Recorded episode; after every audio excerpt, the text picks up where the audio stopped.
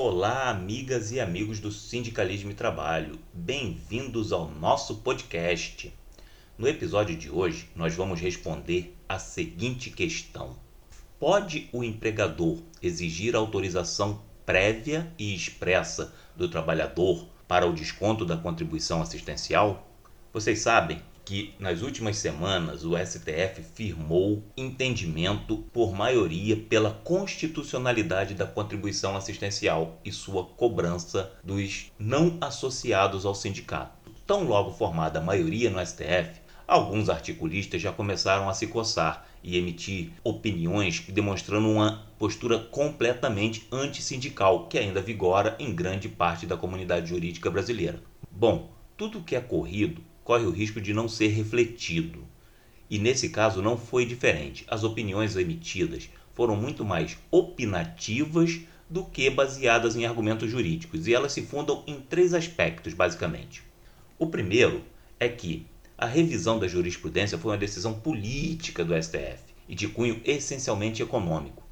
Neste quesito, afirmam que o objetivo foi resolver o problema financeiro dos sindicatos que estavam sem recursos. O segundo argumento, aliás, a segunda opinião, afirma que a decisão demonstra que os sindicatos não têm capacidade de convencer os seus integrantes a custear espontaneamente as atividades sindicais. O terceiro argumento, ou melhor, a terceira opinião, é que, diante da falta de consenso para retomar a contribuição sindical obrigatória por força de lei, essa foi a saída para cobrar dos integrantes da categoria e atender aos pleitos dos sindicalistas. Com esses argumentos opinativos, alguns articulistas passaram a sugerir que os empregadores deveriam exigir para o desconto do trabalhador a autorização prévia e expressa quanto à contribuição. E para justificar tal posição, citam o artigo 611-B da CLT, o inciso 24, que diz que não pode ser objeto de negociação coletiva a liberdade de associação profissional ou sindical do trabalhador.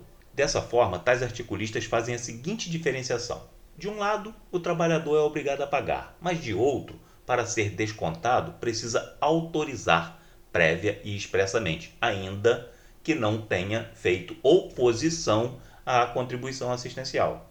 E ainda insinuam que os empregadores que não observarem tal distinção e dessa forma não exigirem a autorização prévia e expressa, ainda que o trabalhador não tenha se oposto à contribuição assistencial, pode ser condenado na Justiça do Trabalho.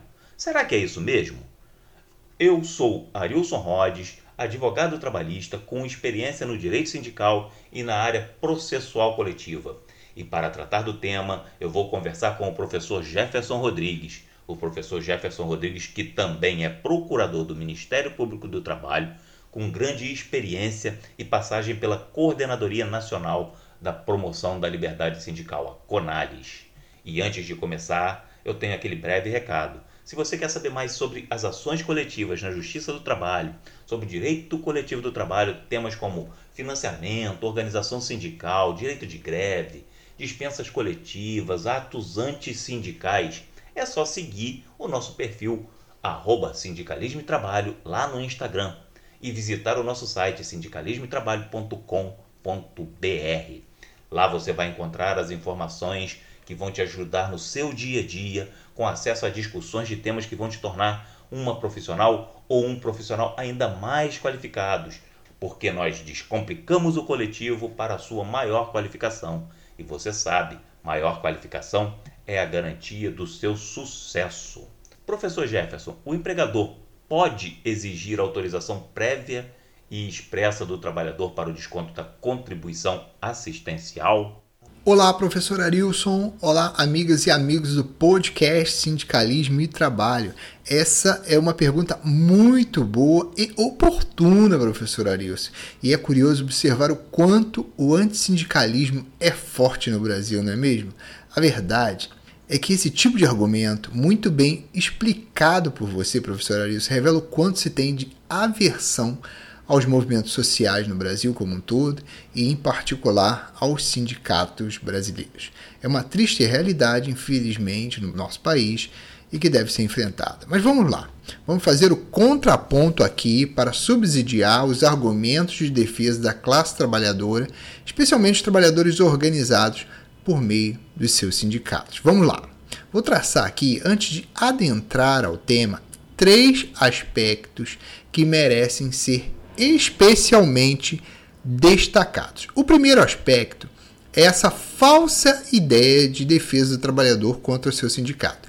Essa é uma mentira de doer, pessoal. E por quê? Simples. O que a história demonstra é que a luta coletiva dos trabalhadores foi e é a propulsora dos direitos sociais. E o que isso significa, professor Gerson? Significa o seguinte: que só existem direitos sociais, ou seja, só existem leis trabalhistas, aumento salarial, etc., porque é uma luta, porque por trás há uma luta coletiva dos trabalhadores. Porque existe sindicato. E o sindicato não é um elemento externo e oposto ao trabalhador, como quer fazer crer a lógica liberal. E sim, ele representa a institucionalização dessa luta coletiva dos próprios trabalhadores. Então, pessoal, esse argumento de que, ah, coitado do trabalhador, vai sofrer o desconto do seu salário para o sindicato, isso é uma falsa ideia de proteção do trabalhador.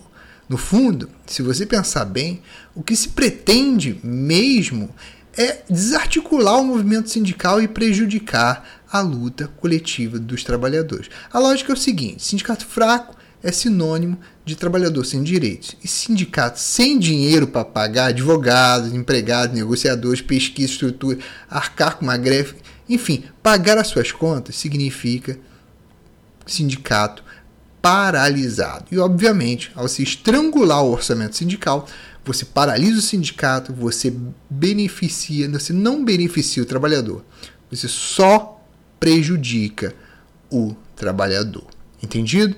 O segundo argumento é, é o seguinte: é uma falsa ideia de que os sindicatos brasileiros não são capazes de atrair contribuintes voluntários. Pessoal, esse argumento só demonstra a ignorância, o profundo desconhecimento sobre o movimento sindical brasileiro. Entenda o seguinte: os sindicatos brasileiros ostentam índices de associação que estão na média mundial. Os índices de sindicalização pareados são pareados com países como Alemanha, Austrália, Espanha, Japão e superando países como Estados Unidos, Polônia, Índia, Chile, França, Coreia e México. A questão é o seguinte: a Constituição de 88 diz que o sindicato representa uma coletividade chamada de categoria. E, obviamente, se essa categoria se beneficia da atuação negocial do sindicato, mais do que justo que os trabalhadores beneficiados concorram para o custeio da atividade sindical. Quem se beneficia da colheita, meu amigo, deve concorrer para a plantação. É simples assim. Não existe um direito de se beneficiar do esforço alheio. A contribuição assistencial é aprovada em assembleia. Se o trabalhador é contra, só votar contra. Ele vai lá democraticamente, vota e aproveita e leva também os argumentos com a sua ideia mágica para custear uma atividade sindical de qualidade. Vou falar para você uma coisa muito importante aqui. A contribuição assistencial é uma expressão fundamental da liberdade sindical. E sabe por quê?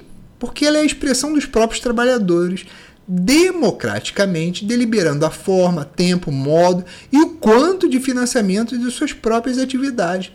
Perdendo o voto, querer virar o jogo é lesivo à liberdade sindical, e ato predatório ao próprio processo democrático. E por fim, pessoal, vamos falar agora sobre o terceiro argumento e que diz que a decisão do STF no tema 935 representa um vício de intervenção estatal sindical pelo Poder Judiciário nesse caso. Né?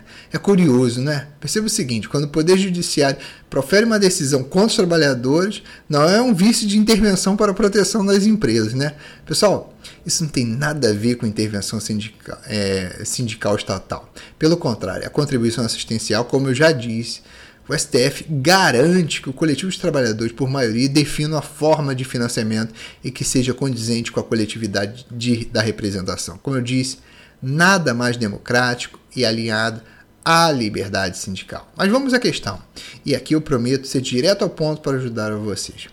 Pode o empregador exigir autorização prévia e expressa do trabalhador para o desconto da contribuição assistencial e com a decisão do STF no tema 935, pessoal, a resposta é um não, um não bem grande e um não bem fundamentado. Vou passar aqui para vocês cinco argumentos para tratarem desse tema, caso é, sejam se deparem com essa tese aí que vem sendo levantada no, por alguns articulistas. Primeiro, primeiro argumento.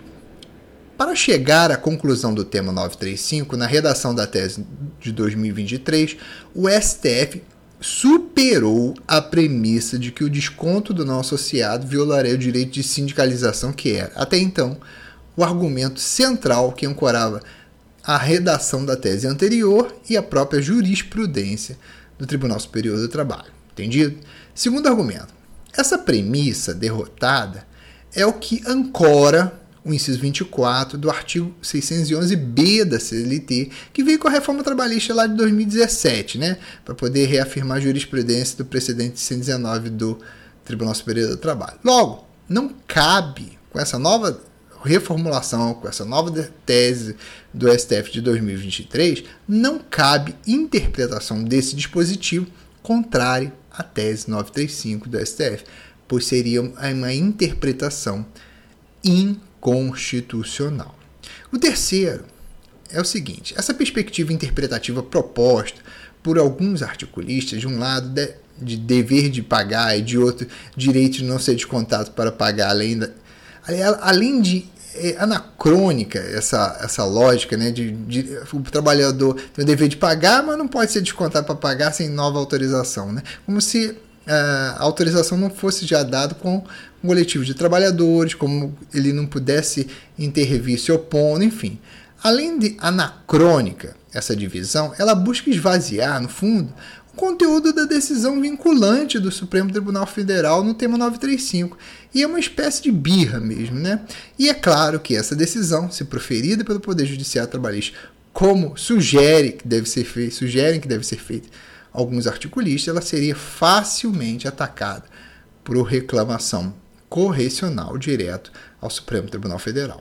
O quarto argumento é o seguinte: o próprio artigo 462 ele permite o desconto previsto no salário do trabalhador, uma vez é, verificado ou instituído lá em acordo ou convenção coletiva de trabalho e que é a hipótese da contribuição assistencial. E por fim, quinto argumento, para fechar aqui com vocês, se a empresa se negar a descontar a contribuição assistencial aprovada em assembleia, prevista em norma coletiva, exigindo a autorização prévia expressa do trabalhador, que nem consta lá na tema de repercussão geral 935, isso representa uma postura que se deságua num claro ato antissindical, pessoal.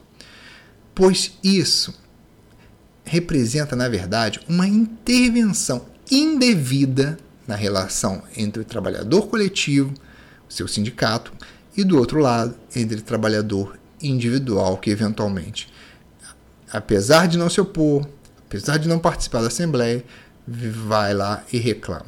O mesmo sem reclamação, se a, se a empresa, ah, eu quero autorização individual, isso é ato antissindical, claro, caracteriza ato antissindical. E porque viola a liberdade sindical e desconsidera a própria autonomia privada coletiva dos trabalhadores. Logo, o Ministério Público do Trabalho pode ser chamado a atuar por prática antissindical na forma como prevê a orientação número 13 da Coordenadoria Nacional de Promoção da Liberdade Sindical, a CONARES. Entendido? Obrigado, professor Jefferson. Sempre muito úteis e elucidativas as suas colocações.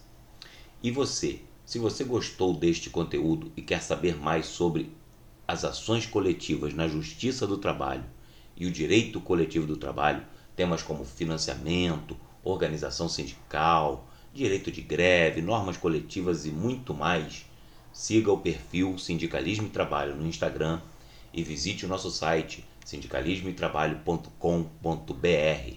Nós descomplicamos o coletivo para sua maior qualificação. E você já sabe, maior qualificação é a garantia do seu sucesso. E lembre-se sempre de compartilhar o nosso podcast, hein? Até a próxima!